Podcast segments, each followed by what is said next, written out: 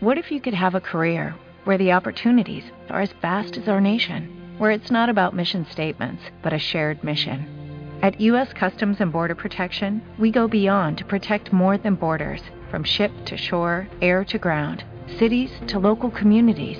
CBP agents and officers are keeping people safe. Join U.S. Customs and Border Protection and go beyond for something far greater than yourself. Learn more at cbp.gov/careers. 10. Malas noticias. Ni hablar, repuso Pickle con testarudez, dando un pisotón junto a la hierba que crecía ante el gran roble, prohibiéndole a Iván el acceso al interior de aquel árbol encantado. ¿Qué me estás diciendo? soltó Iván. ¿Es que has abierto la entrada para mantenerla obstruida? Maldito estúpido. Pickle señaló al oso que estaba a espaldas de Iván. Sentado en la hierba, el animal contemplaba la escena con cierto aire de abatimiento. No puedes llevarte al oso. Rugió Iván, dando un paso al frente. Y tanto que puedo, replicó Pickle, situándose frente al árbol. Rojo de ira, Iván acercó su nariz a la de su hermano. El gruñido del oso que en ese momento resonó a sus espaldas lo llevó a mostrarse prudente. No puedes llevártelo con nosotros, trató de razonar el enano de barbas amarillas. Ese oso sin duda tiene familia. ¿Es que quieres dejar huérfanos a sus oseznos? Uni, musitó Pickle. A lo que parecía, no había caído en eso. No obstante, su rostro al instante se iluminó. Pickle se acercó a Iván y musitó algo a su oído. ¿Y cómo sabes que no tiene familia? bramó Iván en protesta. Pickle murmuró unas nuevas palabras a su oído. ¿Qué te lo dijo? exclamó Iván con incredulidad. ¿Que ese oso estúpido te lo ha dicho? ¿Y tú te crees lo que te ha dicho? ¿No se te ha ocurrido pensar que igual se trata de una mentira? ¿Que ese oso solo quiere escapar de y de su hembra, de su parienta o como se llame la mujer del oso? La osa. ¿Será posible? Ji, ji, ji. Se mofó Pickle, que a continuación volvió a musitar algo a su oído. ¿Cómo? ¿Qué es una osa y? preguntó Iván, mirando de reojo al animal. ¿Y tú cómo lo sabes? Pero eso no importa y lo que está claro es que ese oso, osa o lo que sea, no tiene que venir con nosotros. El rostro de Pickle se ensombreció, sin que Iván diera su brazo a torcer. Iván no estaba dispuesto a ir de árbol en árbol en compañía de una osa salvaje. Incluso sin dicha compañía, la perspectiva ya le resultaba inquietante. Está claro que no se viene con nosotros, insistió.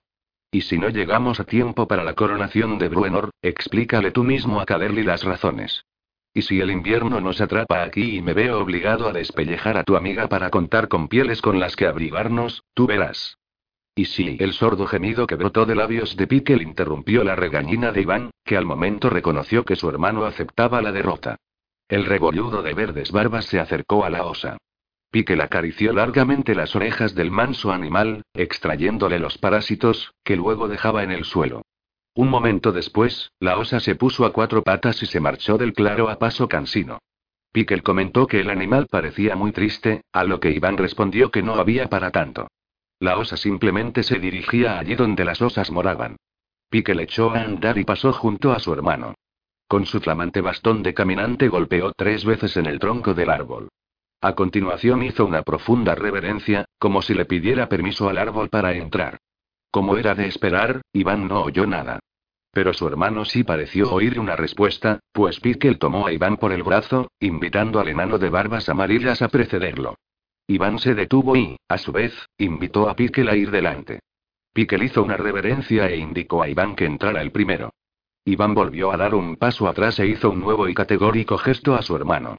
Pickle hizo otra reverencia, con absoluta tranquilidad, y repitió su invitación.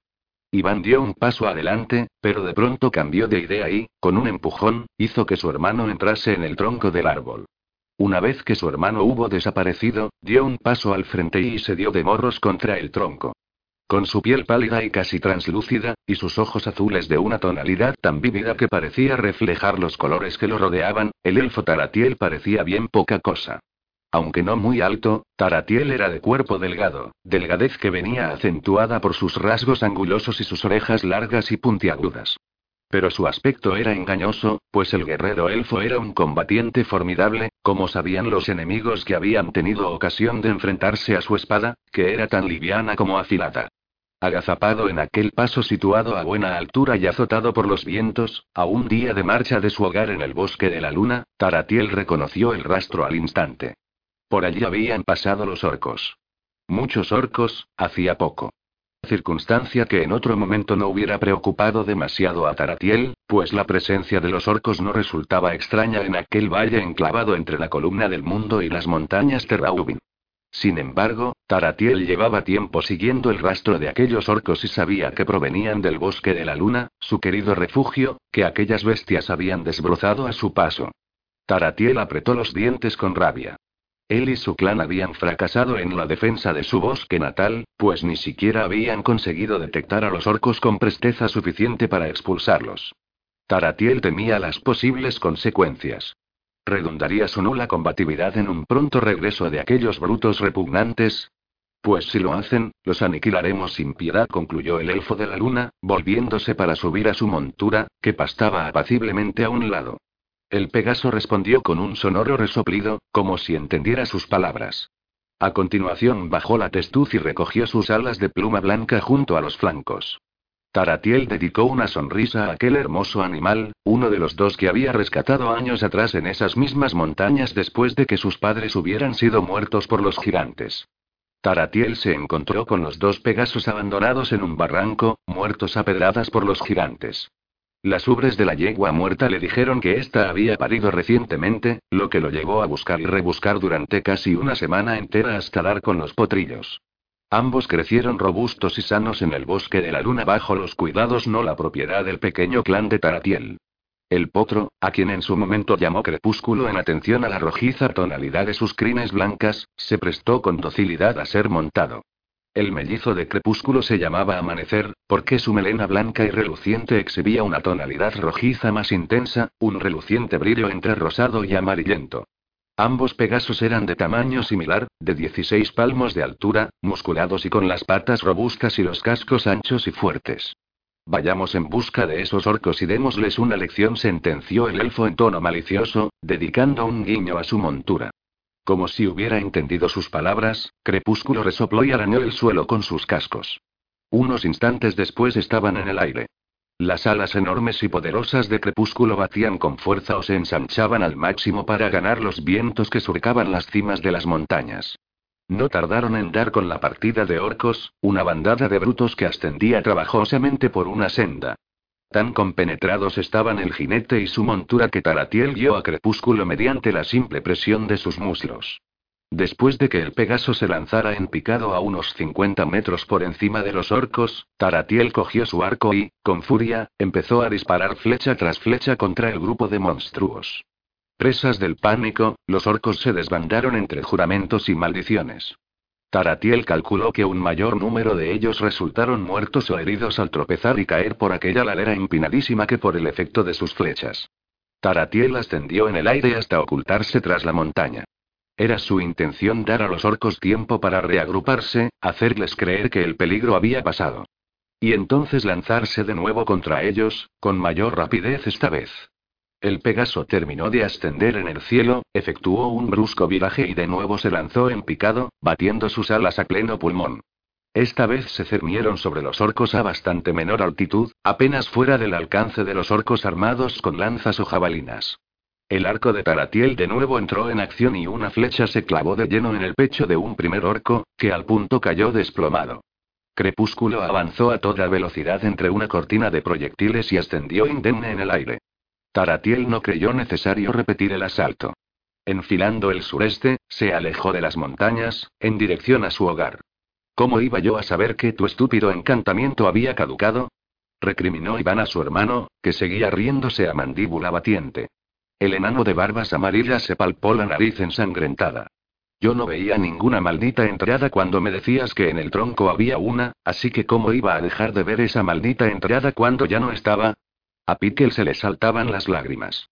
Iván dio un paso al frente y arreó un puñetazo a Piquel, quien, sabedor de sus intenciones, al punto se agachó e hizo que su redondo casco detuviera el golpe.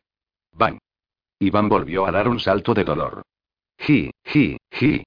Tras recobrarse al cabo de un segundo, Piquel empezó a perseguir a su hermano, que al instante se ocultó tras un árbol, perdiéndose de vista. Iván se detuvo en seco, aguzó los sentidos y fue en pos de su hermano. Pero al rodear el tronco del árbol, el enano se encontró con que lo veía todo al revés. Literalmente. El mágico método de transporte arbóreo empleado por Pickle no siempre resultaba cómodo. Los dos hermanos se vieron transportados a través de las raíces del árbol, trasladados de la raíz de un árbol a la de su vecino. El viaje, vertiginoso, llevó a Pickle a aullar de miedo.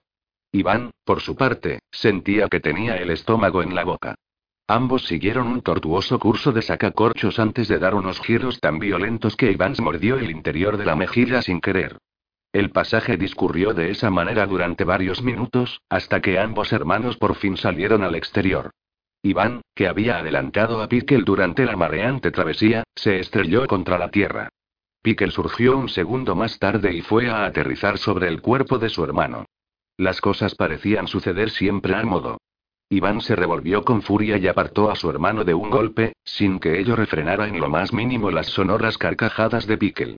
Iván se levantó con intención de darle su merecido, pero al instante comprendió que estaba demasiado mareado. Tenía el estómago revuelto a más no poder. Tras dar unos pasos, trastabilló en dirección al tronco de un árbol. Aunque logró rehacerse en el último segundo, su pie tropezó con una raíz, lo que le hizo caer de rodillas. Iván alzó la mirada e hizo ademán de levantarse, si bien una arcada repentina lo obligó a sujetarse el estómago revuelto. Pickle también estaba mareado, cosa que no parecía importunarlo en lo más mínimo. Como si fuera uno de los hijos pequeños de Caderly, se levantó entre alegres risas para volver a caerse de nuevo, se levantó y volvió a caerse, sin dejar de reírse por un momento, divirtiéndose a más no poder. Si será tonto, y. murmuró Iván antes de empezar a vomitar. Taratiel estaba contemplando cómo jugaban crepúsculo y amanecer. A todas luces felices de volver a verse, los dos Pegasos trotaban alegres por la pradera dedicándose ocasionales y cariñosos mordisquitos. No te cansas de mirarlos, repuso una melódica voz a espaldas de Taratiel. Este se volvió y se encontró con Inovindil, su amiga y amante. Más bajita que él, Inovindil tenía el pelo tan rubio como negro lo tenía Taratiel, si bien sus ojos eran del mismo vívido azul que los de él. El rostro de Inovindil exhibía aquella expresión que a Taratiel le encantaba, una sonrisa ligeramente torcida en la comisura izquierda del labio que daba un aire entre travieso y misterioso a sus facciones. Inovindil se le acercó y tomó su mano. Has estado mucho tiempo fuera. Con su mano libre, mesó los cabellos de Taratiel. Tras soltar su pelo, acarició con gentileza su pecho esbelto y fuerte. La expresión de Taratiel, alegre tan solo un momento atrás, de pronto se tornó sombría. ¿Los has encontrado? preguntó ella. Taratiel asintió. Como sospechábamos, se trataba de una partida de orcos. A lomos de crepúsculo, conseguí volver a levantar varios de los árboles que esos brutos derribaron a su paso por el bosque de la luna. ¿Cuántos eran? Bastantes. La sonrisa maliciosa reapareció en el rostro de Inovindil. ¿Y cuántos siguen vivos? De seguro que maté a uno de ellos, por lo menos respondió él. Bastantes más acabaron contusionados. Los suficientes para que se lo piensen dos veces antes de volver por aquí. El elfo volvió a sentir. Si quieres, vamos los dos a por ellos, sugirió él, devolviéndole la sonrisa. A lo mejor necesitamos un día entero para localizarlos, pero si conseguimos exterminarlos, seguro que nunca más volverán por aquí. Se me ocurre un modo mejor de emplear los próximos días, respondió Inovindil, acercándose a su compañero, a quien besó gentilmente en los labios. Me alegro mucho de que hayas vuelto, añadió, con voz más seria. Los dos se alejaron de la pradera, dejando a los dos Pegasos jugando a sus espaldas. La pareja se encaminó a la pequeña aldea de Bombines, su hogar y el de su clan. Cuando aún no habían salido del prado, sus ojos se fijaron en una hoguera que brillaba a lo lejos. Una hoguera en el bosque de la luna. Taratiel pasó su arco y sus flechas a Inovindil y desenvainó su espada curvilínea. Los dos se pusieron en marcha a la vez, avanzando en silencio entre los árboles oscuros. A mitad del camino que llevaba a la hoguera lejana, varios miembros de su clan se les unieron, armados y prestos al combate. Otra vez has preparado un caldo de verduras. exclamó Iván. No me extraña que últimamente siempre tenga retortijones. Nunca comemos carne. Pues sí, repuso Pickle, moviendo su dedo en el aire, en un gesto que nunca dejaba de irritar a Iván, que a veces tentado estaba de seccionar aquel dedo de un mordisco. Por lo menos, así tendría ocasión de probar un bocado de carne, se decía. Pues bien, voy a conseguirme un poco de comida de verdad. Anunció por fin, poniéndose en pie y echando mano a su pesada hacha. Y, la verdad, no vendría mal que me echaras una mano con tus encantamientos y paralizases al ciervo o al animal que descubre y me dieses ocasión de matarlo limpiamente. Con los brazos cruzados, Pique arrugó la nariz con asco. ¡Ya! repuso Iván, poniéndose en camino. Iván se detuvo en seco al encontrarse con que, plantado en la rama de un árbol que había en su camino, un elfo lo estaba apuntando con su arco. Pikeli, dijo Iván en voz baja, sin apenas moverse, sin apenas mover los labios. ¿Te parece que podrías hablar con ese árbol de enfrente? Uni, repuso Pikel. Iván volvió el rostro hacia su hermano. Pikel estaba inmóvil y con los brazos en alto, rodeado por una multitud de elfos con el rostro ensombrecido y los arcos prestos para el disparo. El bosque entero dio la impresión de adquirir vida. De cada sombra y cada árbol brotaban nuevos elfos armados. Encogiéndose de hombros, Iván llevó su mano al hombro y dejó caer al suelo su pesada hacha de combate. 11. En un terreno de su elección, el grupo parecía nervioso al avanzar por la senda. De modo inexplicable, en la horda solo había un gigante. De sus tres compañeros no se veía ni rastro. Oculto en la copa de un árbol, a escasa altura de la cabeza del gigante, Trich Dourden advirtió la extrema precaución con que avanzaban sus enemigos, precaución que obligaría a sus compañeros a obrar con mayor precisión todavía. La clave de la situación radicaba en el gigante, como Dritz había explicado pacientemente a Ragnavit y Bruenor al planificar el ataque. Firmemente convencido al respecto, Tritz se había situado en primera línea, por delante de los enanos ocultos en el bosque y dispuesto a descargar el primer golpe, que estimaba decisivo, en compañía de la pantera, su formidable aliada. La senda aparecía claramente marcada entre los árboles que poblaban la pequeña hondonada. Tritz contuvo el aliento y se apretó contra el tronco del árbol cuando los avisados orcos enviaron una avanzadilla para inspeccionar el terreno. Menos mal que había logrado convencer a Bruenor y Dagnavid de que tendieran la emboscada a cierta distancia de allí. La avanzadilla de cuatro orcos inspeccionó el terreno, pateando los montones de hojas muertas apiladas sobre el suelo. Mientras dos de los orcos se mantenían a la expectativa en primera línea, sus dos compañeros deshicieron lo andado para franquear el paso a la columna. Esta reanudó su marcha, sin tantas precauciones como un momento atrás. Los orcos situados a la cabeza pasaron bajo la posición de Dritz. Este dirigió su mirada al otro lado del sendero, donde Genuibar estaba al acecho. Con un gesto, el Drow indicó a la pantera que se mantuviera inmóvil pero presta al ataque. Dritz se situó sobre una rama que había elegido previamente y echó mano a sus cimitarras, que mantuvo bajo la capa, de forma que su mágico destello y el brillo del metal no lo delatasen. El gigante seguía caminando, dando largos pasos, con la vista fija al frente. Tritz saltó de la rama y aterrizó sobre el descomunal hombro del gigante, sajando una y otra vez con sus cimitarras antes de saltar al otro lado del sendero cuando ya el gigante se aprestaba a agarrarlo. El Drow no había causado grandes daños al gigante, pues no era esta su intención, pero sí había conseguido que el bruto se distrajera un segundo. Cuando Genuibar saltó tras él, la pantera encontró vía libre a su garganta, donde, mordió firmemente, desgarrando el cuello del gigante. Este emitió un sordo rugido y golpeó al felino con sus manazas. Lejos de soltar su presa, Genuibar siguió cerrando sus mandíbulas, hundiendo sus colmillos en la carne, mordiendo con fuerza cada vez mayor, machacando la tráquea del gigante, abriendo las arterias de su cuello. En el suelo, los orcos salían de estampida, huyendo del patear del gigante y de las ramas de árbol que caían al suelo. ¿Pero qué pasa? Quiso saber el orco. Un maldito gato de las montañas. exclamó otro orco. Un enorme gato negro. El gigante finalmente consiguió quitarse a Genuibar de encima, sin darse cuenta de que el felino acababa de arrancarle un gran trozo de cuello. Con un esfuerzo adicional, el bruto aferró a la pantera y empezó a apretar. Genuibar emitió un lastimero, prolongado gemido de dolor. Estremecido por aquel sonido, Tritz envió a la pantera a su plano astral.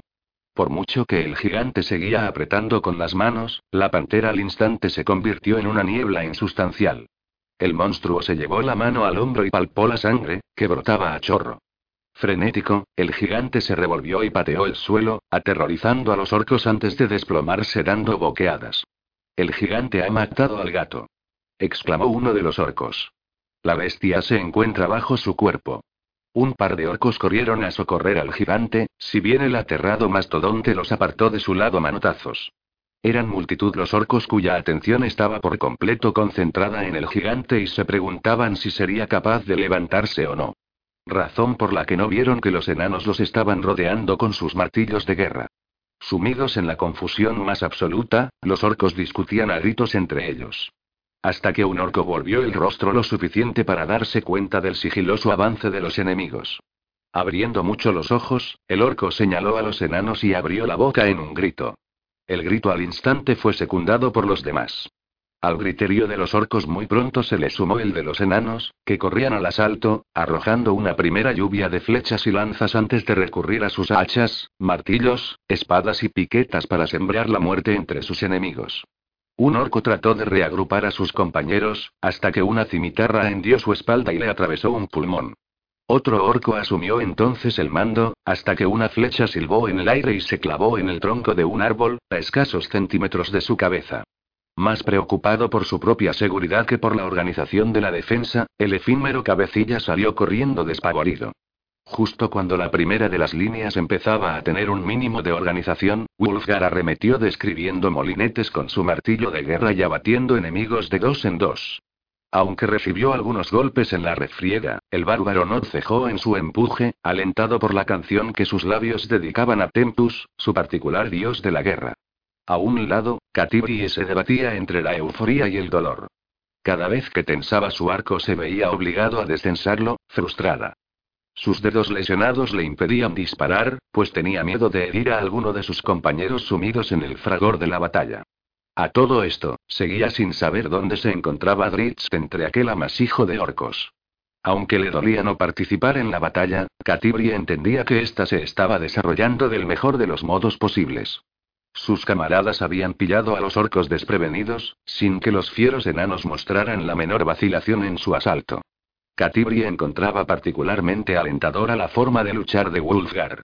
El bárbaro luchaba con ferocidad y confianza en sus propias fuerzas, propinando golpes mortales a diestro y siniestro. Su estampa era la de un hombre muy distinto al de antaño, inseguro de sí, temeroso y ansioso de proteger a los suyos por encima de todo.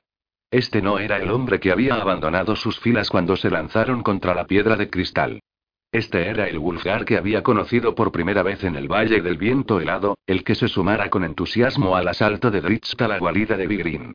Este era el Wulfgar que había encabezado la contraofensiva bárbara dirigida contra los esbirros de Akarkesei que moraban en aquel gélido paraje. Este era el hijo de Beornegar, el mismo de antes. Catibrie no pudo reprimir una sonrisa al verlo arremeter contra sus enemigos, pues el instinto le decía que no había espada o garrote que pudiera con él, que el bárbaro estaba muy por encima de todos ellos. Aegisfan daba cuenta de orcos y más orcos, como si estos no pasaran de ser meros obstáculos inertes en el camino de su dueño. Cuando un orco se ocultó tras un arbolillo, Wulfgar soltó un grito estremecedor y, con un tremendo golpe, aplastó el arbolillo y al orco que se escondía tras él. Cuando Catibrie por fin apartó sus ojos del bárbaro, el combate había concluido. Los orcos que continuaban con vida y que seguían siendo numéricamente superiores a los enanos en proporción de 3 a 1 huían en desbandada, arrojando sus armas al suelo. Bruenor y Dagnavid dirigieron a sus guerreros con prontitud, deseosos de cortar la retirada al mayor número posible de enemigos. Wulfgar se aprestó a colaborar en la limpieza final. Desde donde se encontraba, Catibrie advirtió que tres orcos corrían a esconderse entre los árboles. Catibrie les apuntó con el arco, pero ya era demasiado tarde para alcanzarlos. Las sombras de los orcos empezaron a perderse en la mágica oscuridad del bosque, si bien los gritos que poco después resonaron la convencieron de que Ritz estaba allí, cortando la retirada de los tres enemigos. Un orco salió corriendo de repente de la espesura y se dirigió hacia donde ella se encontraba. Catibri echó mano a Taulmaril para defenderse. No obstante, el orco cayó derribado por una forma que de pronto apareció a sus pies. Catibri meneó la cabeza con incredulidad al advertir que se trataba de Regis, que acababa de ponerse en pie en el lugar donde estaba oculto. El mediano se lanzó contra el orco y golpeó una y otra vez con su maza, antes de hacerse a un lado para no verse manchado por la sangre de su rival, que brotaba a chorros. Al advertir la presencia de Katy Brie, Regis se limitó a encogerse de hombros antes de volver a acuclillarse entre los arbustos y confundirse con el paisaje. Katy Brie miró a su alrededor, se encajó el arco a la espalda e insertó la flecha en su carcaj mágico y siempre lleno. Tan brutal como efímera, la lucha debía concluido. En todo Faerun no existía raza más combativa que la de los enanos, y entre los enanos no había grupo cuya combatividad pudiera rivalizar con la del clan Batleamer, en especial con los miembros de ese clan que habían sobrevivido a las penalidades del Valle del Viento Helado. Buena muestra de este espíritu era el hecho de que, tiempo ha concluida la batalla, bastante después de que los enanos se hubieran reagrupado, muchos de ellos advirtieron por primera vez que habían sido heridos. Algunas de esas heridas eran profundas y serias. Al menos dos habrían resultado fatales y entre la partida no se hubieran encontrado un par de clérigos, que administraron los adecuados cuidados, cánticos y encantamientos de curación. Entre los heridos se contaba Wulfgar, el bárbaro tan fiero como orgulloso, herido en varias partes de su cuerpo por las armas de los orcos. Wulfgar apenas emitió un ligero gruñido de queja cuando un enano limpió uno de sus cortes con una solución que escocía mucho. ¿Te encuentras mejor? Preguntó Katy al bárbaro, que aguardaba estoicamente sentado sobre una piedra a que le llegara el turno de ser atendido por aquellos clérigos agobiados de trabajo. Me han dado unas cuantas veces, respondió él con tono neutro. Aunque ninguna de estas heridas me duele tanto como el tajo que Bruenor me propinó cuando nos encontramos por primera vez y Wulfgar esbozó una amplia sonrisa al decirlo, y Catibrie pensó que nunca en la vida había visto una sonrisa como aquella. Tritz se unió a ellos en aquel instante, frotándose una mano dolorida. Me he lastimado al golpear contra la empuñadura del arma de un orco, explicó, agitando la mano en el aire. ¿Dónde está Regis? preguntó Katy Brie. Con un gesto del mentón, el Drow señaló el lugar donde el aludido había pillado a un orco por sorpresa. Después de una batalla, Regis nunca deja de registrar los cadáveres de los enemigos, explicó Dritz. Según dice, ahí está la gracia. Mientras seguían conversando, una cercana discusión a gritos llamó su atención. Bruenor y Dagnavid repuso Katy Brie. Y adivino por qué se pelean. Tritz y ella se levantaron para marcharse. Como quiera que Wulfgar siguiera inmóvil, ambos se volvieron para preguntarle si estaba bien, pero, con un gesto de su mano, el bárbaro les indicó que no se preocuparan. Esa herida es más dolorosa de lo que Wulfgar da a entender, señaló Katy a Dritz. Harían falta más de cien heridas como esa para acabar con él, repuso Dritz. Cuando llegaron junto a sus compañeros, resultó que el motivo de la discusión era el intuido por Catibrie. Volveremos a Mitril Hall cuando yo lo ordene.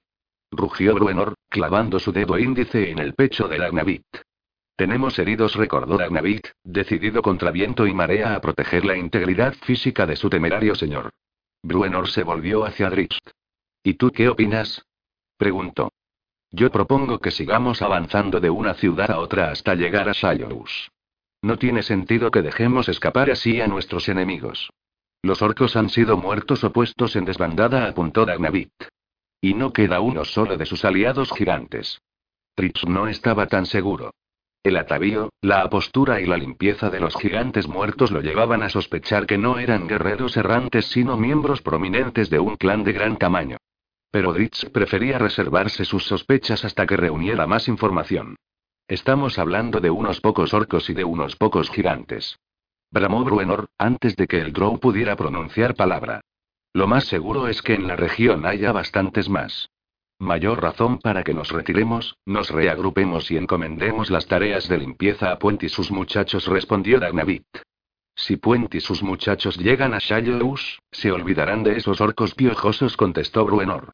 Varios de los contertulios, Tritz entre ellos, captaron la broma, bienvenida en aquel momento de tensión. Tanavik, sin embargo, no pareció pillarla, o eso se deducía de su expresión ceñuda. No creas que no entiendo tu punto de vista, dijo Bruenor al cabo de un momento. Lo que sucede es que, en mi opinión, nos quedan un par de asuntos pendientes de los que no quiero desentenderme. Tenemos que atender a nuestros heridos. Y tenemos que avisar a las gentes de esta región del peligro que corren. A la vez, tenemos que estar preparados para combatir a nuestros enemigos en terreno más próximo a Nitril Hall. Tanavid ya se disponía a contestar, pero Bruenor lo hizo callar con un gesto de su mano. En consecuencia, lo que haremos será enviar un grupo con los heridos, con órdenes de decir a Puent que se ponga al frente de 100 de sus muchachos y establezca una base al norte del Valle del Guardián. Los 200 guerreros restantes se encargarán de bloquear el terreno llano que se extiende junto al Surbrin al norte de Mitril Hall. Este es mi plan, concluyó. Un buen plan, que suscribo, repuso Dagnavit. Un buen plan que no te queda más remedio que aceptar, corrigió Bruenor. Pero y balbució Dagnavik, cuando Bruenor se volvía ya hacia Dritz y Catibrie. El rey de los enanos de nuevo miró al oficial. Pero propongo que vuelvas a Mitril Hall con los heridos, remachó Dagnavik. Dritz creyó ver que de los oídos de Bruenor salía uno. Por un instante creyó que el señor de los enanos iba a agarrar a Dagnavik por las barbas. ¿Me estás diciendo que me aleje para esconderme? Preguntó Bruenor, dando un paso hacia Dagnavit y situando su nariz a escasos milímetros de la de este. Te estoy diciendo que mi trabajo consiste en preservar tu seguridad. ¿Y quién te encomendó dicha labor? Gandalf. ¿Y dónde está Gandalf ahora? Sepultado bajo una pila de rocas. ¿Y quién es su sucesor? Está claro que eres tú.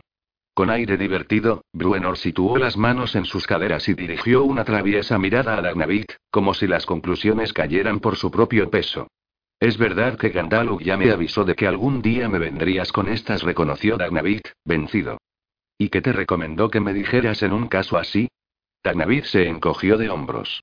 Gandalf se contentó con soltar una carcajada, respondió. Bruenor le dio un puñetazo en el hombro. Dispón las cosas del modo que he dicho, ordenó. Me acompañarán 15 de los nuestros, más mi hija y mi hijo adoptivos, el mediano y el drow. Sería conveniente que por lo menos uno de los sacerdotes acompañara a los heridos. Bruenor se mostró de acuerdo. Pero el otro se viene con nosotros, agregó. Zanjada la cuestión, Bruenor se volvió hacia Dritz y Catibrie. Wulfgar está entre los heridos, le informó ella. Catibrie lo guió hasta la roca en la que Wulfgar estaba sentado, ocupado en vendarse el muslo. ¿Quieres volver con el grupo de los heridos? preguntó Bruenor, examinando las numerosas heridas. Me apetece tan poco como a ti, contestó Ulfgar. Bruenor sonrió y no insistió. Más tarde, once enanos, siete de ellos heridos y uno más transportado en unas angarillas improvisadas, se pusieron en camino hacia los llanos campos del sur que llevaban a su hogar. Quince más, encabezados por Bruenor, Tred y y acompañados en los flancos por Dritz, Catibrie, Regis y Wulfgar, pusieron rumbo al noreste. 12. Algunas exageraciones. Si no hubieran huido, habríamos ganado la batalla, insistió Urogen ante su enfurecido padre. Los gigantes de Gerti huyeron como sabandijas. Con el entrecejo fruncido, el rey Oboul soltó una tremenda patada a un orco muerto. El cuerpo del orco dio media vuelta en el aire antes de volver a caer de bruces sobre el barro. El rostro de Obould expresaba el desprecio más profundo. ¿Cuántos enanos eran? Un verdadero ejército. exclamó Urlegen, agitando sus brazos. Cientos y cientos de ellos. Al lado del joven oficial, un orco de rostro atemorizado hizo ademán de protestar, si bien la mirada de desprecio que Urgen le dedicó enmudeció al bruto al instante. Oboul contempló a su hijo con aire avisado, intuyendo las exageraciones de Urlgen. Así que cientos y cientos, ¿eh? apuntó. En tal caso, esos tres gigantes de Gertín nada hubieran podido hacer y Urgen farfulló que sus fuerzas eran muy superiores, que el número de enanos era irrelevante, y que de haber contado con el concurso de los tres gigantes, habría conseguido una victoria aplastante, lo cual resultó una ridícula aseveración. Obould no dejaba de advertir que su hijo en ningún momento había pronunciado las palabras derrota o retirada. Tengo curiosidad por saber cómo conseguiste escapar, repuso el rey de los orcos. ¿La batalla fue enconada? Se prolongó durante horas y horas, fanfaroneó Urlgen. Si los enanos os rodearon, ¿cómo se explica que consiguieras escapar? Porque yo y los míos luchamos a brazo partido hasta que conseguimos cruzar sus líneas. Oboulda sintió con gesto engañoso, pues sabía que Urgen y sus guerreros habían salido huyendo a las primeras de cambio, casi con toda seguridad frente a una fuerza enemiga bastante inferior. No obstante, el rey de los orcos prefería no incidir en dicha cuestión por el momento. Ahora mismo, lo principal era relativizar el desastre a fin de conservar la insegura si bien crucial alianza con Gerti. A pesar de su jactancia y de la confianza que tenía en sus propios efectivos las tribus de orcos que le habían jurado lealtad, el astuto monarca sabía que, sin el concurso de Jerdí, sus conquistas en la región nunca pasarían de los parajes más desolados de la frontera salvaje. Y se vería abocado a sufrir un fracaso similar al de la ciudadela de mucha flecha. Obould asimismo comprendía que a Gertí no le iba a gustar enterarse de que uno de sus gigantes yacía muerto junto a los orcos masacrados por el enemigo. Inquieto por dicha perspectiva, Oboul se acercó al gigante caído, cuyo cuerpo exhibía pocas heridas, si bien su garganta había sido arrancada casi por entero. Confuso, Oboul fijó su mirada en Urgen y encogió los hombros a modo de interrogación. Mis guerreros dicen que un gran felino lo atacó, explicó Urlgen. Un felino negro y enorme que de pronto saltó de ese árbol. El animal mató al gigante, pero el gigante acabó con él. ¿Y dónde está su cuerpo? Urgen frunció la boca de forma que sus formidables colmillos mordieron su labio inferior. Su mirada se fijó en los orcos que lo acompañaban, que, desorientados, empezaron a mirarse entre sí. Lo más seguro es que los enanos se lo hayan llevado. Seguramente querían quedarse su piel. Oboul desbozó un gesto de incredulidad.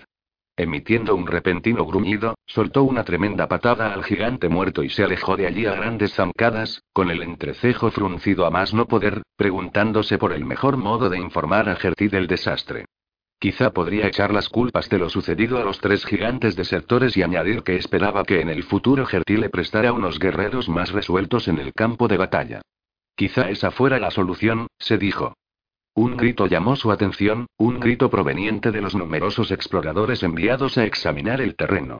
El aviso del explorador no tardó en llevarlo a desechar sus planes.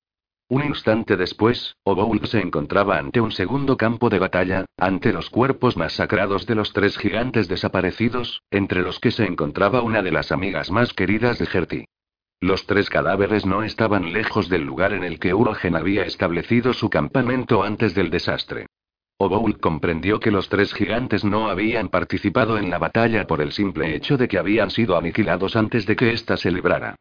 Con todo, Oboul se dijo que, si Gertie se decidía a investigar lo sucedido, y estaba claro que lo haría, tendría que reconocer que los principales responsables de lo sucedido habían sido sus gigantes antes que los orcos de Obould.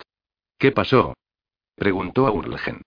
Como quiera que Urgen no le respondiese al momento, el frustrado Oboul darreó un tremendo puñetazo a su hijo, tumbándolo cuán largo era.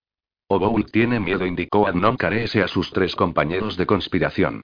Adnon había acompañado a Oboul a ambos campos de batalla, recomendándole en todo momento que tuviera paciencia, lo que siempre recomendaba al señor de los orcos. Es para tener miedo, dijo la sacerdotisa Kaelix Unuez con una risita, sin que ni Adnon ni Donia Soldou compartieran su diversión. Lo sucedido podría suponer el final de la alianza, señaló Donia.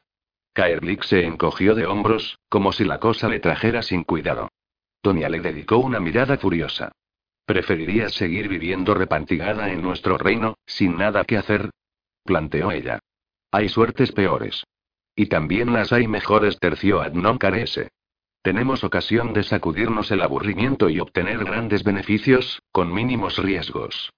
Yo prefiero seguir el camino emprendido. Lo mismo que yo lo secundó Donia. Kaerlik volvió a encogerse de hombros, como si la cuestión le aburriera y careciera de importancia. ¿Tú qué piensas?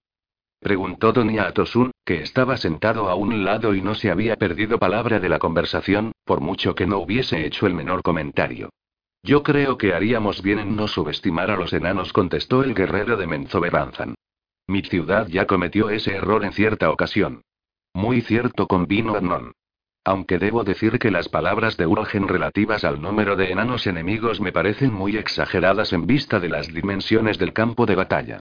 Yo diría que los enanos eran muy inferiores en número. Pero, aún así, se las arreglaron para poner a los orcos en desbandada y matar a los gigantes.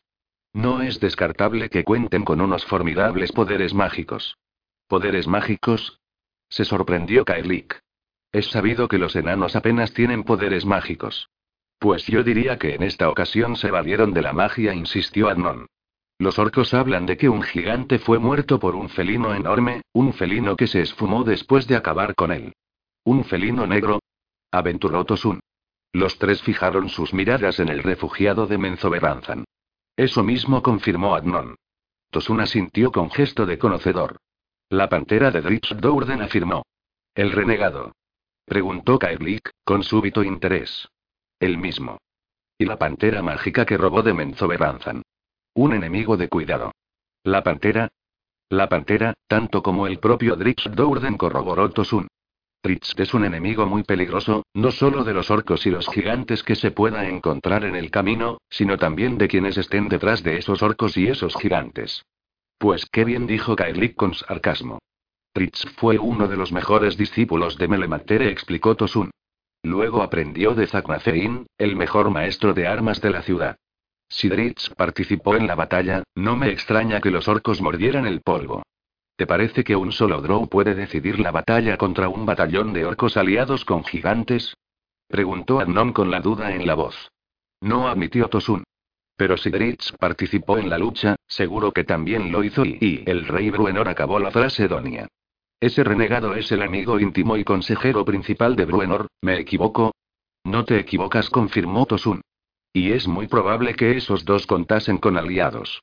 ¿Dirías que Bruenor se encuentra lejos de Mitril Hall, al frente de una pequeña columna de enanos? inquirió Donia, con una sonrisa taimada en su hermoso rostro.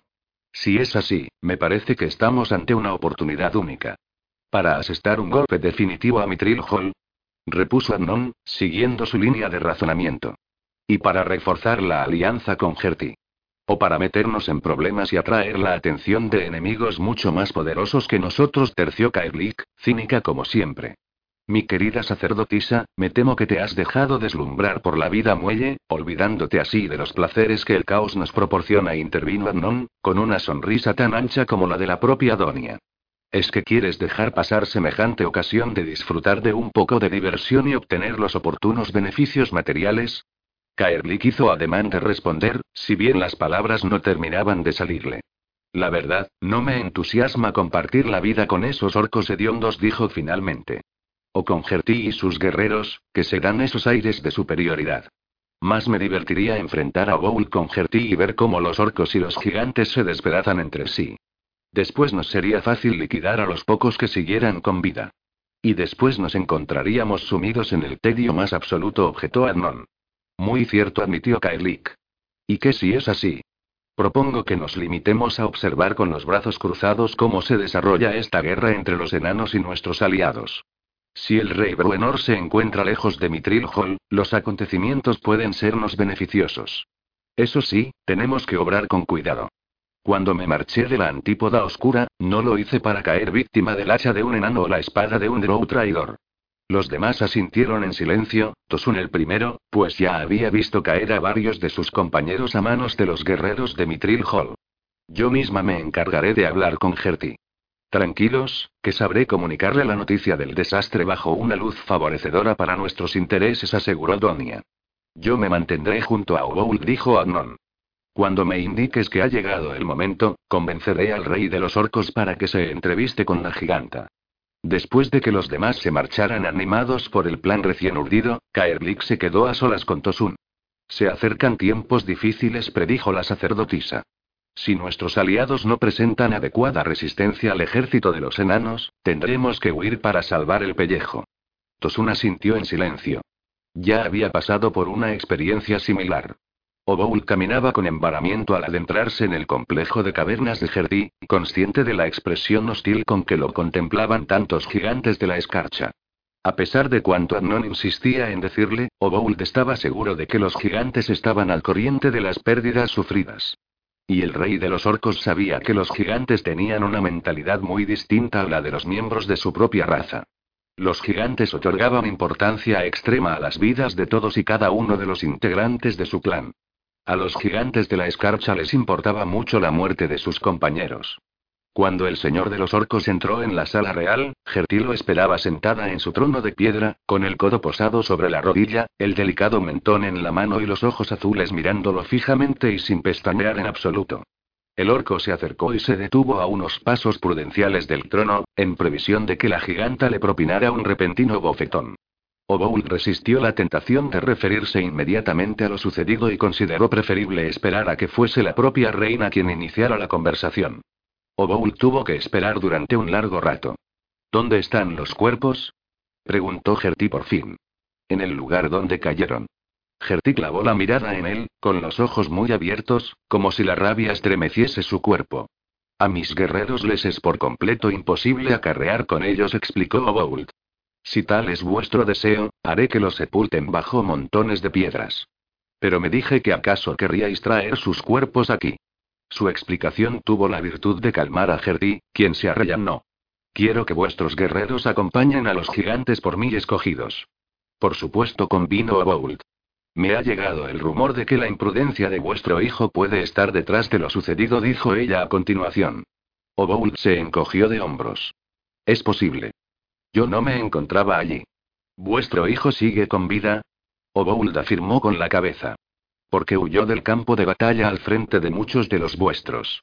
El tono era incriminatorio a más no poder. Cuando empezó la batalla, con los míos solo estaba un único gigante, que fue el primero en caer, adujo Obould al instante, deseoso de aplacar la ira de su anfitriona, pues era su intención volver sobre sus pasos con la cabeza todavía sobre los hombros. Los otros tres gigantes se alejaron del campamento principal en mitad de la noche sin decírselo a nadie. Por la expresión que se pintó en el rostro de Gerdí, el orco adivinó que había acertado en su respuesta, matizando la responsabilidad del desastre sin acusar abiertamente a los gigantes. ¿Sabéis a dónde se dirigieron los enanos una vez concluida la batalla? Sabemos que no volvieron directamente a Mitril Hall, respondió Boult. Mis exploradores no han dado con ningún rastro de una posible marcha hacia el sur o el este. Entonces todavía siguen en nuestras montañas. Eso pienso, respondió el orco. En tal caso, encontrarlos cuanto antes. Exigió Gertie. La reina de los gigantes jamás deja una cuenta sin saldar. Obould reprimió una sonrisa de astucia, sabedor de que era preciso mantener la solemnidad de la ocasión. No le resultó fácil, pues el rey de los orcos intuía que lo sucedido no haría sino redoblar la determinación a luchar de Gertie y sus gigantes. El rey Obould se preguntó si Bruenor, el señor de los enanos, tenía idea de la catástrofe que empezaba a cernirse sobre él. 13. Las cosas están claras. Torgar movió la cabeza lo justo para que el tremendo puñetazo se perdiera en el aire. El enano giró sobre sí mismo y se lanzó contra su atacante, a quien mordió con fuerza en el brazo. Su oponente, otro enano, agitó el brazo espasmódicamente mientras insistía en descargar nuevos puñetazos con su mano libre, pero Torgar se limitó a aceptar los golpes y morder con más fuerza, con el cuerpo pegado al de su rival para reducir el impacto de los puñetazos. Eran varios los enanos enzarzados en aquella pelea de taberna. Los puños y las botellas volaban, las frentes chocaban y más de una mesa o silla salía disparada por los aires para aterrizar con estrépito en la cabeza de un rival. La bronca no tenía avisos de terminar, de modo que el exasperado tabernero, Toivo la espuma, finalmente se rindió en sus intentos de poner paz, apoyó la espalda en la pared y cruzó sus robustos brazos sobre el pecho. La expresión de su rostro estaba entre la resignación y la divertida contemplación del espectáculo.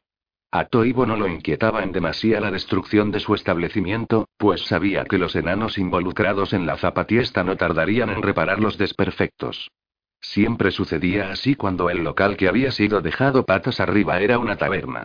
Uno tras otro, los participantes de la trifulca fueron abandonando el establecimiento, por lo general proyectados de un patadón en el trasero y a través de las ventanas hechas añicos hacía rato.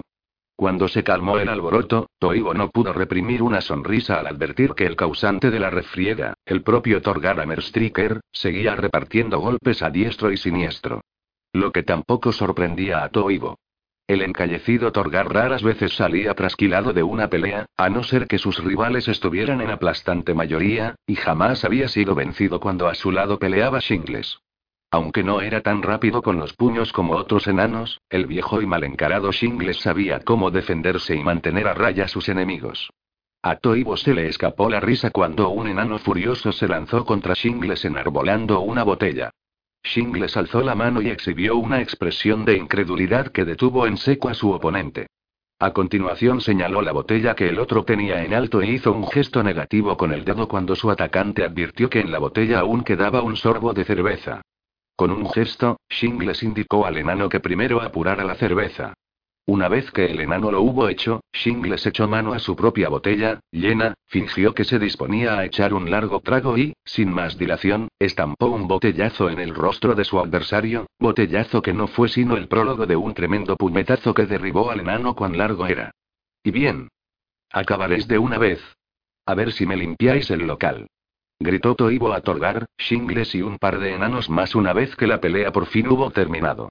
Los cuatro pusieron manos a la obra, levantando a los enanos semi-inconscientes del suelo, aliados y enemigos por igual, y echándolos sin la menor ceremonia por las rotas puertas del establecimiento.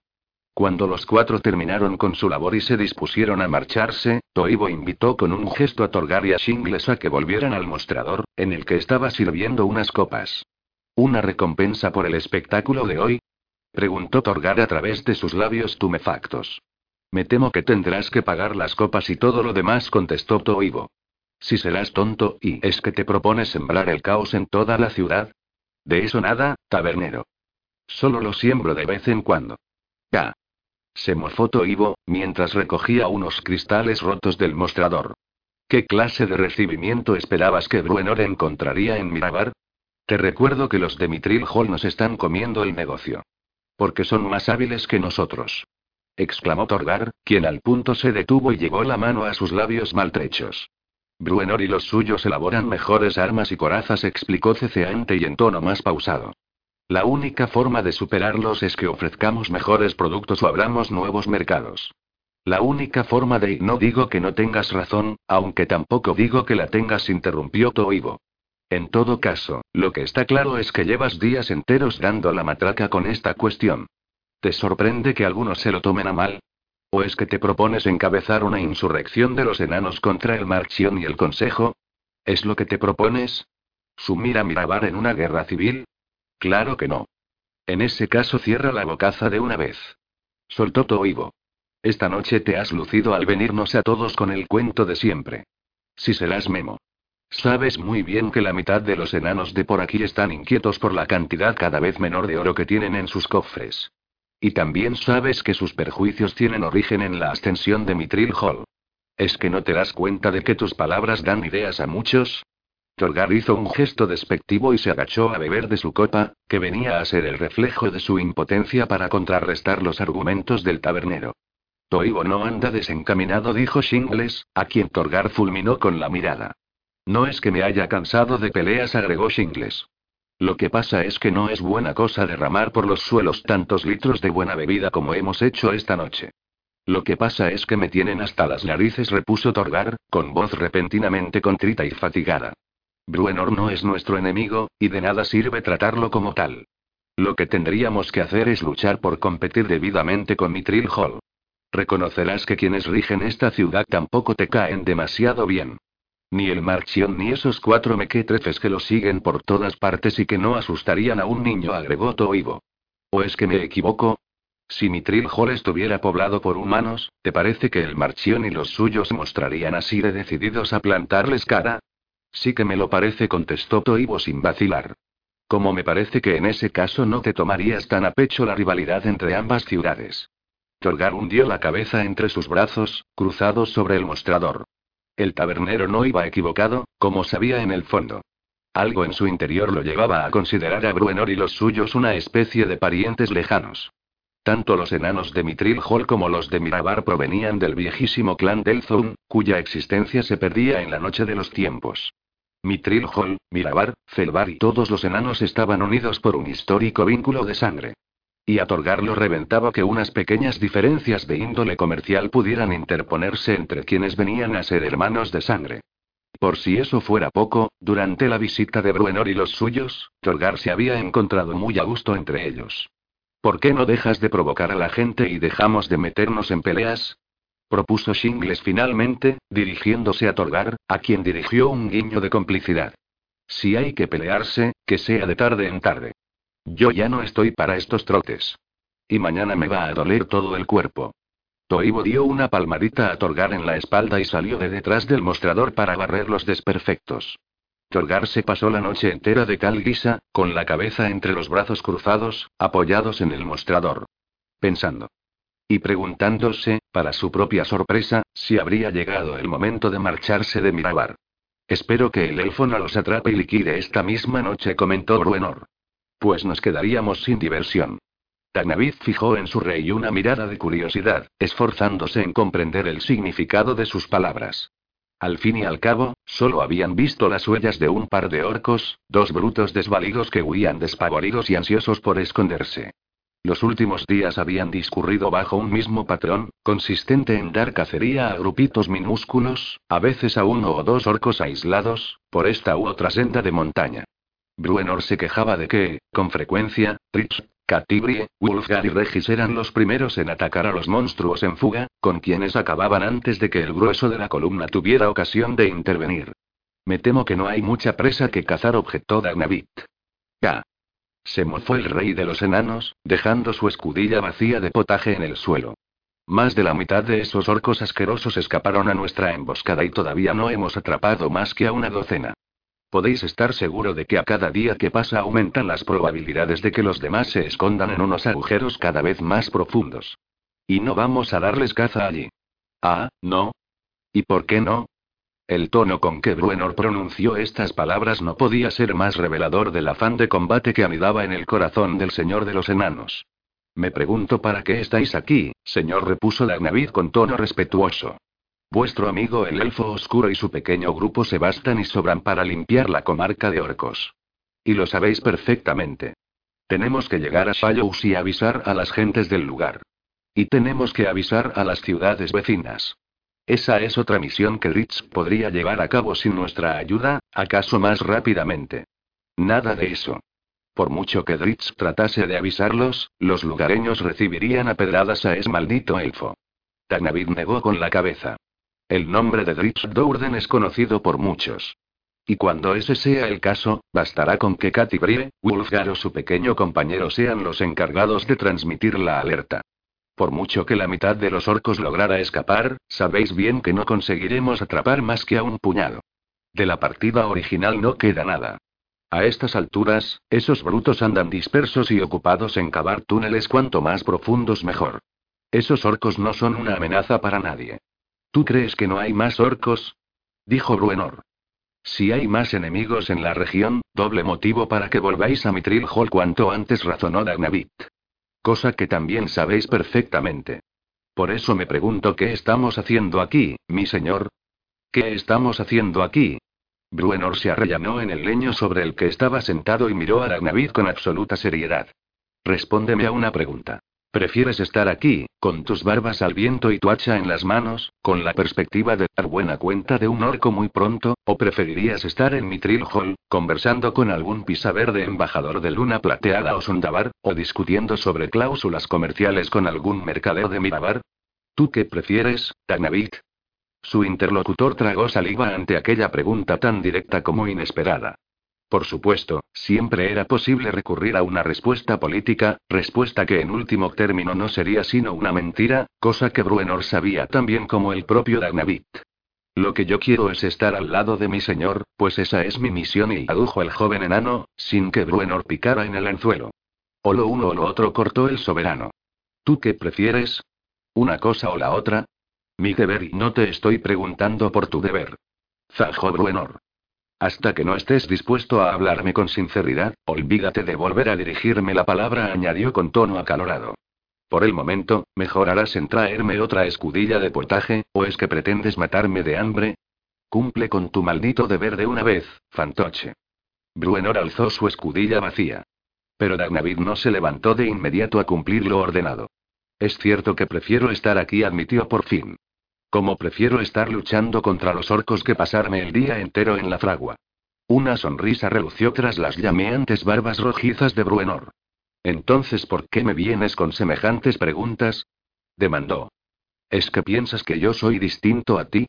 Por muy rey que sea, también soy igual a todos los demás miembros del clan Batleamer. Lo que pasa es que no tenéis ninguna intención de volver a vuestro reino, osó decir Dagnavit. Tenéis decidido que esta va a ser vuestra última aventura. Bruenor guardó silencio y se encogió de hombros, momento en que reparó en que un par de ojos color púrpura lo estaban observando desde unos arbustos vecinos.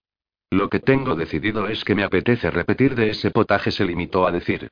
Tanavid lo contempló por un instante, asintiendo en gesto pensativo. Espero que ese maldito elfo no acabe él solo con todos los orcos sin daros una oportunidad, concluyó, antes de ponerse en pie y dirigirse a la hoguera. Una vez que Dagnavid se hubo alejado, Trix Dourden salió de los arbustos y se sentó junto a Bruenor. Supongo que ni uno de esos dos orcos sigue con vida, ¿me equivoco? preguntó Bruenor. Katy es una arquera espléndida, respondió el Drow. En tal caso, tendrás que encontrar las huellas de más orcos. No dudéis de que las sabré encontrar, contestó el Drow. Aunque, tal y como se han escondido, podríamos pasarnos años rebuscando en estas montañas. Trix miró a Bruenor con intención, hasta que el soberano no tuvo más remedio que devolverle la mirada. Cosa que sabéis muy bien. Primero Dagnavit y ahora tú, dijo Bruenor. ¿Se puede saber qué es lo que quieres de mí, elfo? Que obréis según os dicte vuestro propio corazón, respondió Dritz. Nada más y nada menos.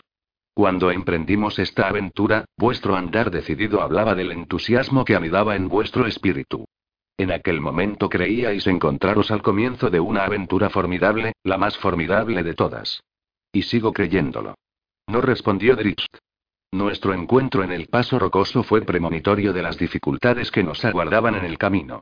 Y sabéis perfectamente que una vez que hayáis vuelto a Mitril Hall, ya no os permitirán volver a salir de vuestro reino. Lo intentarán por todos los medios. Te crees muy listo, ¿verdad, elfo? respondió Bruenor con un gesto desdeñoso. Pues es posible que te estés pasando. Se trata de una simple observación, contestó Dritz. Desde que salimos del Valle del Viento Helado, Bruenor Batleamer no ha hecho sino encontrar dificultades a cada paso. Excepto cuando el camino nos ha aportado alguna distracción temporal, como la visita a Mirabar o esta cacería en las montañas. Bruenor dio un paso adelante y agarró la vacía escudilla de Lagnavit. Tras agitarla un momento en el aire, se acercó a la olla del potaje, hundió la escudilla en ella y volvió a su sitio con la escudilla en las manos, chupándose los dedos rechonchos y empapados en la espesa salsa. Lo que está claro es que en mi me servirán el potaje en una vajilla de las buenas, en un plato de los buenos, con una servilleta de las buenas. Las servilletas siempre os han parecido superfluas. Bruenor se encogió de hombros sin decir palabra, aunque la expresión de su rostro reveló a Dritz que el rey de los enanos empezaba a intuir el significado último de sus palabras. Por eso sugiero que, nada más llegar a Mitril Hall, lo primero que hagáis sea nombrar un administrador temporal, propuso el Drow. Así podréis convertiros en lo que de veras queréis ser. Un rey errante y aventurero, dispuesto a acrecentar la influencia de su pueblo, siempre a la busca de otro reino perdido y aún más antiguo. Mi Hall está perfectamente capacitado para funcionar por sí solo. Si no lo creyerais así, jamás os habríais aventurado a visitar el Valle del Viento Helado. No es tan fácil como lo pintas. Vos sois el rey. Y a vos os toca definir cuál es la función de un rey. La rutina de la corte acabará por atraparos, justo lo que más teméis, pero tal cosa solo sucederá si vos mismo permitís que os atrape. En último término, solo Bruenor Batleamer puede decidir el destino de Bruenor Batleamer. Sigo opinando que pintas las cosas más fáciles de lo que son, elfo dijo Bruenor. Aunque no digo que andes desencaminado y tras emitir un suspiro, el rey de los enanos bebió un largo sorbo de su escudilla. Me pregunto si sabéis bien lo que queréis, repuso Dritz. ¿Os sentís un tanto confuso, amigo mío? ¿Te acuerdas de cuando salimos en busca de Mitril Hall por primera vez? Preguntó Bruenor. ¿Recuerdas que te engañé y te hice creer que me encontraba en mi lecho de muerte? A Dritz se le escapó una risa. Jamás se olvidaría de aquel episodio. Al frente de las gentes de diez ciudades, acababan de obtener una sonada victoria sobre las huestes de Akarkesella, el señor de la piedra de cristal. Cuando Dritz se entrevistó con Bruenor, este parecía hallarse en su lecho de muerte, lo que no era sino un engaño destinado a conseguir que el Drow lo ayudara a encontrar Mitril Hall. Reconozco que no necesité mucha persuasión, admitió Dritz. Cuando por fin dimos con el reino perdido, pensé dos cosas, explicó Bruenor. Por un lado, mi corazón latía como nunca. Puedes estar seguro. Por fin me encontraba en mi verdadero hogar y por fin podría vengar a mis antepasados. Elfo, cuando sumimos a aquel dragón en la oscuridad eterna, me dije que aquel era el mejor momento de mi vida. Al mismo tiempo, no se me escapaba que también era el peor momento de mi vida. Tritska sintió, intuyendo a dónde quería ir a parar el otro. ¿Y qué pensasteis cuando por fin dimos con Mitril Hall? Preguntó, sabedor de que Bruenor precisaba decirlo en voz alta, admitirlo abiertamente. En verdad me sentía eufórico. Pero a la vez y Bruenor Batlea mermeneó la cabeza y volvió a suspirar. A la vez, cuando emprendimos el regreso desde el sur y mi clan volvió a hacerse cargo de nuestro reino, mi corazón estaba empañado por la tristeza. Porque sabíais que la aventura y los nuevos paisajes tenían prioridad sobre el objetivo. Tú lo sabes tan bien como yo. ¿Por qué pensáis que Katy Brie y yo nos marchamos con tanta prontitud de Mitril Hall, una vez concluida la guerra contra los Drows? Me temo que en eso somos iguales. Es un rasgo de nuestra naturaleza que un día acabará con nosotros. Pero hasta entonces lo habremos pasado en grande, ¿no te parece, elfo? Tritz rompió a reír. Bruenor secundó sus risas, y Dritz se dijo que parecía como si al rey de los enanos le hubieran quitado un enorme peso de encima. Con todo, la risa de Bruenor cesó de modo abrupto y una expresión sombría se adueñó de él. ¿Qué hay de la chica? inquirió el señor de los enanos. ¿Y si le sucede algo malo en el transcurso de esta aventura? Si resulta muerta en el camino, pongamos por caso, ¿no te parece que el remordimiento te perseguirá hasta el último día de tu existencia? Es algo en lo que pienso con frecuencia, admitió el Drow. Ya viste lo que el remordimiento hizo con Wulfgar, añadió Bruenor. El bárbaro llegó a olvidarse de quién era. Su mente solo atendía al recuerdo de lo sucedido. Ese fue un error por su parte. ¿Me estás diciendo que todo te da igual? Tritz soltó una risa sonora. Por favor, no me hagáis decir lo que no es verdad.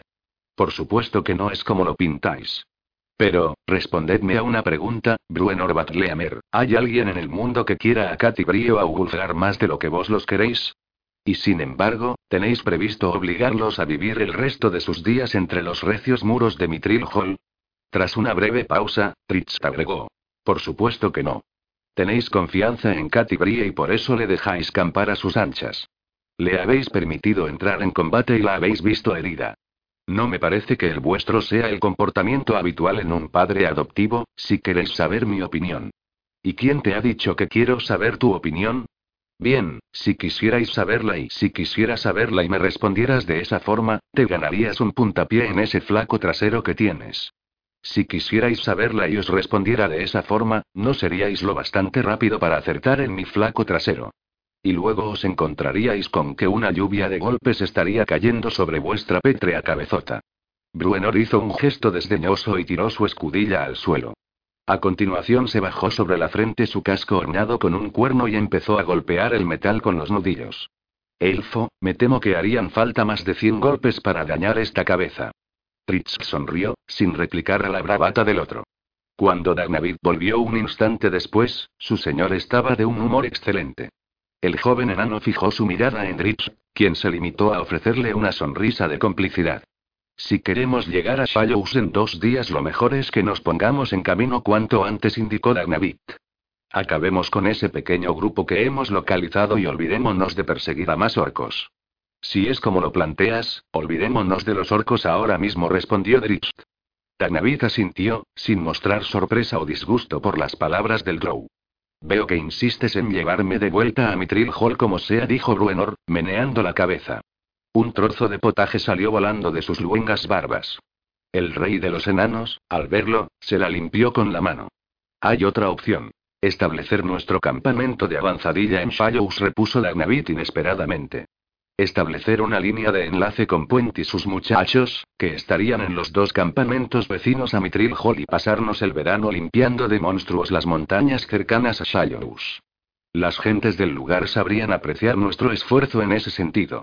La inicial estupefacción de Bruenor cedió paso a una ancha sonrisa. Tu plan me parece óptimo.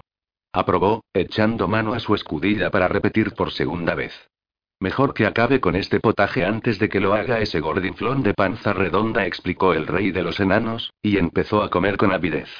Sentado junto a Bruenor Batleamer, Tritz se alegró por su amigo el enano. Una cosa era saber lo que el corazón ansiaba y otra muy distinta admitir que uno lo sabía. Como muy distinto era atender a dichas ansias del corazón. Torgar recorría su lugar asignado en la muralla septentrional de Mirabar. Sus pasos se veían dificultados por una hinchazón en la rodilla que era el producto de las andanzas de la noche anterior. El viento soplaba con fuerza ese día, cubriendo de arena al enano, aunque también era lo bastante cálido como para que Torgar se hubiera soltado un poco el pesado peto de su coraza. Torgar era consciente de las miradas, de desdén en su mayoría, que los demás centinelas le dedicaban. Su encuentro con Bruenor había sido el inicio de una especie de espiral en descenso, de un sinfín de discusiones a lo largo y ancho de la ciudad, unas discusiones que con frecuencia acababan a puñetazo limpio. Torgar ya estaba harto. Lo único que quería era que le dejasen cumplir con sus deberes en paz, recorrer las murallas sin meterse en más problemas. Sin embargo, al advertir que un enano vestido con ropajes de excelente calidad se dirigía hacia él, Torgar comprendió que sus deseos no se iban a hacer realidad. Torgar Amerstriker. Saludó el consejero a Gratan Ardamer. Agratan se acercó a la escalera que llevaba a parapeto, se arremangó los faldones y emprendió el ascenso. Torgar seguía caminando en dirección opuesta, contemplando el exterior de la muralla, pero cuando Agratan volvió a llamarlo, en voz más alta esta vez, comprendió que de nada serviría andarse con dilaciones. Torgar se detuvo y apoyó las manos fuertes y encallecidas en las piedras de la muralla, con la vista fija en el paisaje desolado. Agratan se acercó y también apoyó las manos sobre las almenas. ¿Anoche te metiste en otra pelea? Quien me busca me encuentra, contestó Torgar. ¿Es que piensas pelearte con todo el mundo? Solo con quienes me busquen las cosquillas. Torgar fijó su mirada en Agratan y advirtió que el consejero distaba de mostrarse divertido por sus palabras. Tu comportamiento está sembrando la división en Mirabar. ¿Es lo que pretendes? Yo no pretendo nada, replicó Torgar con honestidad. Clavando sus ojos en Agratan, agregó. Si el problema tiene que ver con mi costumbre de decir siempre lo que pienso, ese problema hace mucho que existe. Agratan relajó un tanto su postura y miró a Torgar como si no estuviera en desacuerdo con sus palabras. Muchos de nosotros nos sentimos incómodos ante la situación planteada por Mitril Hall. Lo sabes bien. Ya nos gustaría que nuestros principales rivales no fueran los enanos del clan Batleamer. Pero da la casualidad de que lo son. Así están las cosas, te guste o no, y de nada sirve enzarzarse en trifulcas con todo el mundo cada dos por tres. También nosotros somos responsables de tanta discusión y tanta desavenencia, recordó Torgar. Por eso mismo sostengo que lo mejor sería llegar a un acuerdo beneficioso para ambas partes. Valdría la pena probarlo. Si nunca lo probamos, ¿cómo vamos a saber si se trata de la solución adecuada o no? Tus palabras no dejan de tener sentido, reconoció Aratan. Razón por la que la cuestión ha sido debatida en el Consejo de las Piedras Brillantes entre cuyos miembros se cuentan muy escasos enanos, objetó Torgar. Agratan lo miró con frialdad. Los enanos tienen sus propios representantes, cuyas palabras son escuchadas con atención por los demás miembros del Consejo, replicó el consejero. Por la expresión y el tono de su interlocutor, Torgar entendió que había tocado un nervio sensible, pues Agratan se preciaba de ser un leal integrante del Consejo. Tentado estuvo de insistir en la cuestión, y hasta de dar la espalda al otro, pero se contuvo. En los últimos tiempos tenía la impresión de que se estaba dejando llevar por una especie de voz interior, una voz por completo ajena a lo que le dictaba el sentido común. Al ingresar en la orden del hacha de Mirabar tuviste que prestar un juramento, repuso a Gratan. ¿Te acuerdas de él, Torgar Amerstriker? Ahora fue Torgar quien miró con frialdad a su interlocutor. Juraste obediencia al marchión de Mirabar, y no al señor de Mitril Hall. Quizá harías bien en meditar al respecto. El consejero dio unas palmaditas en el hombro de Torgar. Eran muchos los que últimamente parecían recurrir a dicho gesto y se marchó. Torgar se acordó del juramento prestado, un juramento que no terminaba de casar con la realidad actual de Mirabar. 14. Y, y creían haberlo visto todo. En menudo lío nos hemos metido. Rezongó Iván. Iván insistía en pasearse nerviosamente por el pequeño claro que los elfos estaban empleando como cárcel de los dos intrusos. Valiéndose de cierto encantamiento mágico que Iván no terminaba de entender, los elfos de la luna habían conseguido que los árboles que circundaban el claro formasen un impenetrable muro de troncos. Como era de esperar, Iván distaba de mostrarse feliz ante su nueva situación. Pickle, por su parte, estaba tumbado de espaldas en mitad del claro, con las manos cruzadas bajo la nuca, entretenido en contemplar las estrellas del firmamento. Descalzo de sus sandalias, el plácido enano movía traviesamente los rechonchos dedos de sus pies. Si no me llegan a arrebatar el hacha, los hago pedazos. exclamó Iván. Piquel soltó una risita y siguió entreteniéndose en mover los dedos de los pies. Cierra el pico de una vez. exclamó Iván, que se detuvo con las manos en las caderas y la mirada fija en aquel compacto muro de árboles. Al cabo de un momento parpadeó y se frotó los ojos con incredulidad, pues uno de los árboles se había desplazado a un lado, mostrando el inicio de un sendero perfectamente visible. Iván seguía inmóvil, a la espera de que los elfos apareciesen en cualquier momento por la brecha recién abierta, pero transcurrió un largo instante sin que sus captores dieran señales de vida. El enano finalmente dio unos saltitos y echó a caminar hacia la brecha, ante la que se detuvo al oír la sarcástica risita de su hermano. Esa brecha la has abierto tú. Lo acusó Iván. Ji, ji, ji, si podías hacer algo así, ¿por qué nos hemos pasado dos días aquí sentados? Piquel alzó el torso apoyándose en los codos y se encogió de hombros. Vámonos de una vez. Dijo Iván. Kia denegó Piquel. Iván se lo quedó mirando con incredulidad. ¿Por qué no? Pickle se levantó de un salto y empezó a dar brincos. SSHHH. Le urgió con el índice en los labios. ¿A quién estás pidiendo silencio? preguntó Iván, entre furioso y atónito. Pero si estás hablando con esos malditos árboles. Cayó en la cuenta. Pickle lo miró y se encogió de hombros. ¿Me estás diciendo que esos malditos árboles avisarán a los malditos elfos que nos hemos escapado? Pickle asintió. Pues bien, hazlos callar. Pickle volvió a encogerse de hombros. ¿Eres capaz de trasladarlos y de moverte a través de ellos, y no eres capaz de hacerlos callar? Pickle de nuevo se encogió de hombros. Iván pateó el suelo con su bota. Pues bien, que se lo digan a los elfos. Veremos si esos malditos elfos son capaces de atraparme. Pickle se puso las manos en las caderas y ladeó la cabeza en expresión de duda. Sí, sí. Ya sé lo que vas a decirme. Contestó Iván, con un gesto desdeñoso a su hermano. Estaba claro que Iván no tenía armas. Estaba claro que no tenía coraza. Estaba claro que no sabía dónde se encontraba o cómo conseguiría salir de allí. Estaba claro que no lograría adentrarse diez metros en el bosque sin ser atrapado y, acaso, malherido. Pero nada de todo eso importaba al temperamental enano. Iván quería hacer algo, lo que fuera, para burlar a sus captores. Así eran los enanos, e Iván era un enano hasta la médula. Lo mejor era propinarle un cabezazo al enemigo, por mucho que éste vistiera una coraza con un peto acaso reforzado con pinchos. Todo era preferible a quedarse cruzado de brazos. Más decidido que nunca, Iván cruzó la brecha de entre los árboles y se perdió en la espesura. Pique le emitió un suspiro y se dispuso a calzarse las sandalias.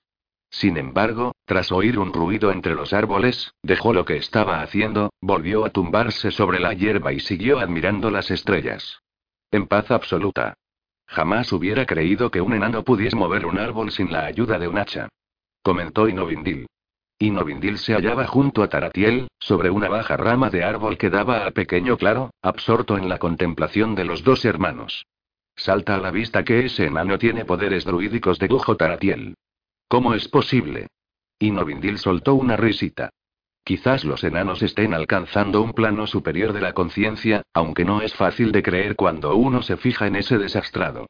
Mientras contemplaba a Pickle, que seguía entreteniéndose en mover los dedos de los pies, Taratiel asintió en silencio a las palabras de su interlocutora. Los dos siguieron contemplando el claro. Pocos minutos después de que Iván se hubiera adentrado en la espesura, el temerario, vociferante enano fue arrastrado por tres elfos de regreso al claro. Podría ser un peligro, apuntó Inovindil. Todavía no estamos seguros de cuáles son sus intenciones, recordó Taratiel.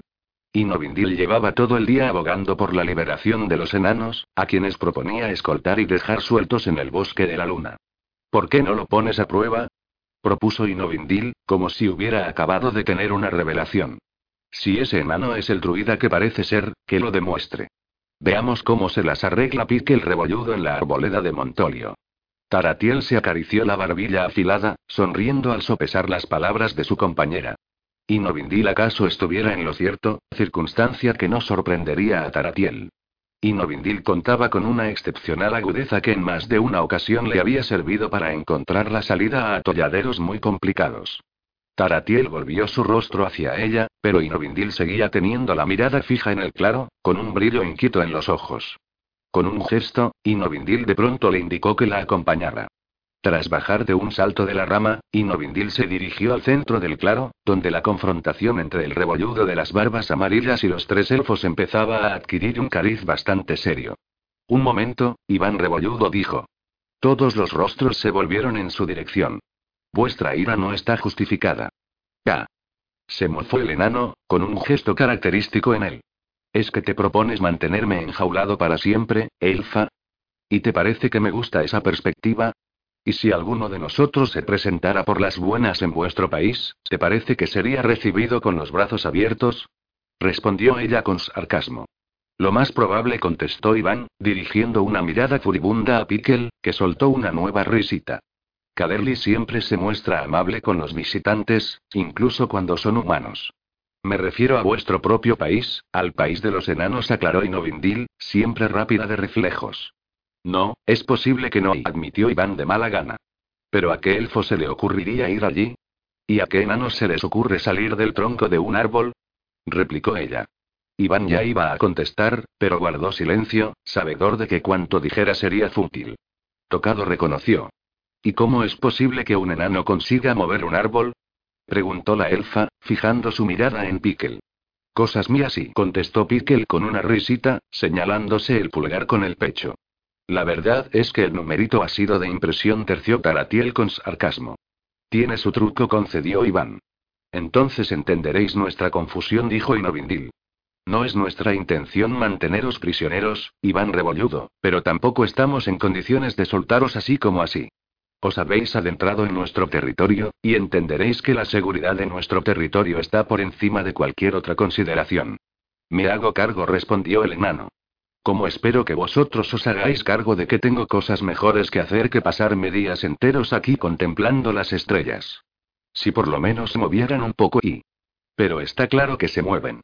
Contestó Inovindil con entusiasmo, creyendo que había dado con un punto de interés común, una excusa para romper un poco el hielo.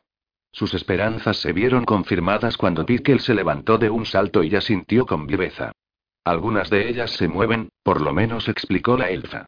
Inovindil se acercó a Iván y señaló una estrella particularmente brillante que relucía a poca altura en el horizonte, justo encima de las copas de los árboles. Así siguió un momento, hasta que se volvió hacia Iván, quien la estaba contemplando con los ojos incrédulos y las manos en las caleras.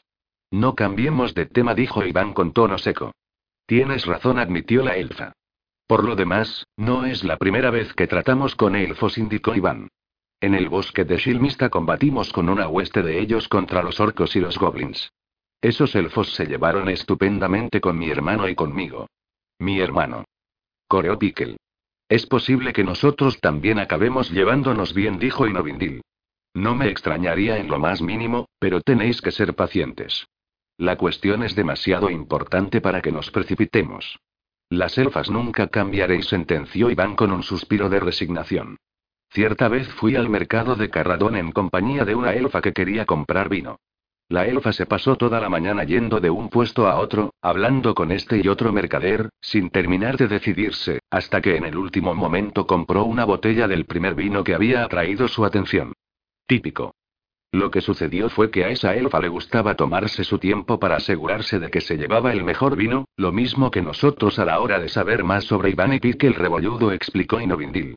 Sabríais más de nosotros si nos dejarais salir de este condenado claro. Es posible. Como también es posible que pronto os dejemos salir. Inovindil fijó su mirada en Taratiel, que, estaba claro, no compartía su generosa disposición.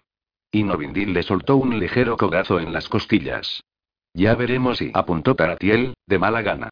Tibledorf Puent pegó una patada a una pequeña piedra, que salió despedida por los aires. Ese no es el comportamiento que Bruenor espera de ti, lo regañó Cordio Carabollo, el clérigo que había acompañado a los heridos en su camino de regreso a Nitril Hall. Cordio y los demás habían encontrado a Puent y sus revientabuches acampados en una meseta situada al norte del Valle del Guardián. Se habían establecido allí con los suyos después de escoltar el grueso de la columna hasta Mitril Hall.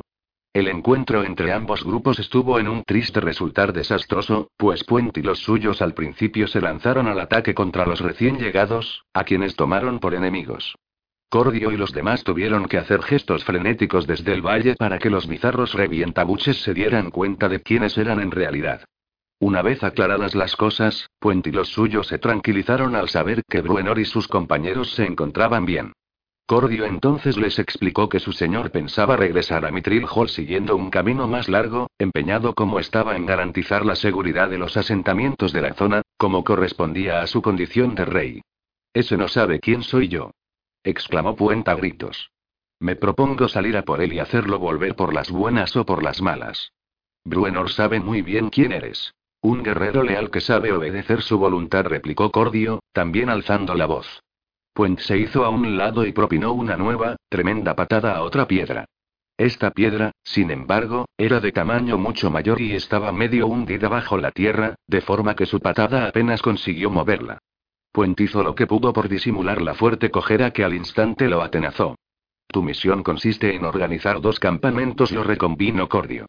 Deja de dar patadas a las piedras o acabarás por hacerte polvo los dedos de los pies. Es importante que envíes emisarios a Mitril Hall, mantengas tu campamento aquí y establezcas un segundo campamento junto al Surbrin, al norte de las minas. Puente escupió al suelo y soltó un gruñido, si bien asintió a esas indicaciones y al momento se aprestó a ponerlas en práctica, ladrando una retaíla de órdenes que puso en acción a una miríada de revientabuches. Ese mismo día, lo que era un simple campamento provisional en el que esperar el regreso de Bruenor se transformó en una pequeña fortaleza con muros de piedras encajada en la cara septentrional de una montaña situada al norte del Valle del Guardián. A la mañana siguiente, una columna de 200 guerreros salió de Mitril Hall en dirección al norte para unirse a los revientabuches, en el preciso momento en que 150 guerreros más salían por la puerta oriental de Mitril Hall y se encaminaban al norte, por otra ruta, en dirección a la ribera del Surbrin, cargando con las herramientas y los materiales precisos para erigir una segunda fortificación.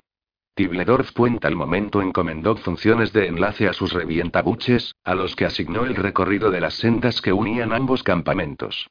A Puente lo reconcomía la obligación de permanecer tan al sur, pero cumplió su cometido con eficiencia. Sin abstenerse, por otra parte, de enviar distintas partidas de reconocimiento al norte y el noreste, por si daban con su señor bien amado y ausente. Por lo demás, Puente en todo momento tenía presente que Bruenor no habría ordenado la construcción de los dos campamentos fortificados si no los hubiera estimado necesarios en el futuro. Lo que hacía que la espera fuese todavía más inquietante. ¿De veras es un druida? Preguntó Taratiel, atónito después de que dos miembros de su clan lo hubiesen informado de que los encantamientos de Piquel no tenían nada de patraña, de que el enano parecía tener poderes druídicos. A su lado, Inovindil tuvo que hacer esfuerzos para reprimir una sonrisa. Lo cierto era que se lo estaba pasando en grande con aquellos invitados inesperados. De hecho, había pasado bastante tiempo en compañía de Iván, el gruñón, quien era un enano de pura casta. Y Novindil e Iván habían estado intercambiando viejas anécdotas e historias, y aunque el enano seguía siendo técnicamente un prisionero, estaba claro que el contacto con Inovindil le había alegrado el ánimo, de forma que ahora ya no se mostraba tan problemático como antes. Con todo, Taratiel seguía pensando que Inovindil estaba comportándose como una tonta al preocuparse de aquel modo por los enanos. Ese piquel reza a Mielik irregularmente, y de modo sincero explicó uno de los observadores. No hay duda de que sus poderes mágicos son reales. Lo que es más, sus poderes superan en mucho a los que pudiera tener cualquier clérigo encomendado a un dios de los enanos. No entiendo nada, dijo Taratiel. Ese pique el rebolludo es difícil de entender, intervino el segundo observador. En todo caso, por lo que hemos visto, sus poderes son reales. Estamos ante un verdadero sacerdote de los bosques, un druidón, como se define a sí mismo. Su magia es muy poderosa, Preguntó Taratiel, que siempre había tenido sumo respeto a los druidas. Los dos observadores cruzaron sendas miradas. De su expresión se deducía que la pregunta les resultaba incómoda. No es fácil decirlo, contestó el primero. La magia de Piquel es y esporádica. Taratiel lo miró con curiosidad. Se diría que Piquel solo recurre a los encantamientos de forma ocasional, intentó explicar el otro. En general son encantamientos de escasa envergadura, aunque a veces parece contar con unos poderes extraordinarios, como los que corresponderían a un druida de primer rango, el equivalente a un sumo sacerdote. Uno diría que se las ha arreglado para hacerse con el cariño de la diosa, que lo tiene en gran estima, añadió el primer observador. Uno diría que Mieliti, o alguna de sus asociadas, se interesa por su suerte y lo protege en todo momento. Taratiel hizo una pausa para digerir esa información. Seguís sin responder a mi pregunta, repuso. Lo que está claro es que no es más peligroso que su hermano, contestó el primer observador. Salta a la vista que esos dos enanos no constituyen ninguna amenaza para nosotros. Ni para el bosque de la luna tampoco. ¿Estáis seguros? Lo estamos, respondió el otro. Quizás ha llegado el momento de que hables con los enanos, sugirió Inovindil. Taratiel volvió a guardar un silencio pensativo. ¿Te parece que amanecer podría transportarlo? Preguntó por fin. ¿A la arboleda de Montolio? Taratiel asintió. Veamos si la imagen del símbolo de Mieliki se muestra amable con ese enano que se las da de druidón. ¿Necesitas ayuda? En O'Reilly Auto Parts te ayudamos. ¿Necesitas algún consejo? Te aconsejamos. Nuestros profesionales en autopartes están siempre disponibles para ayudarte a encontrar lo que necesites. Excelente servicio al cliente es solo una de las ventajas que ofrece O'Reilly Auto Parts. Los profesionales en autopartes. oh, oh, O'Reilly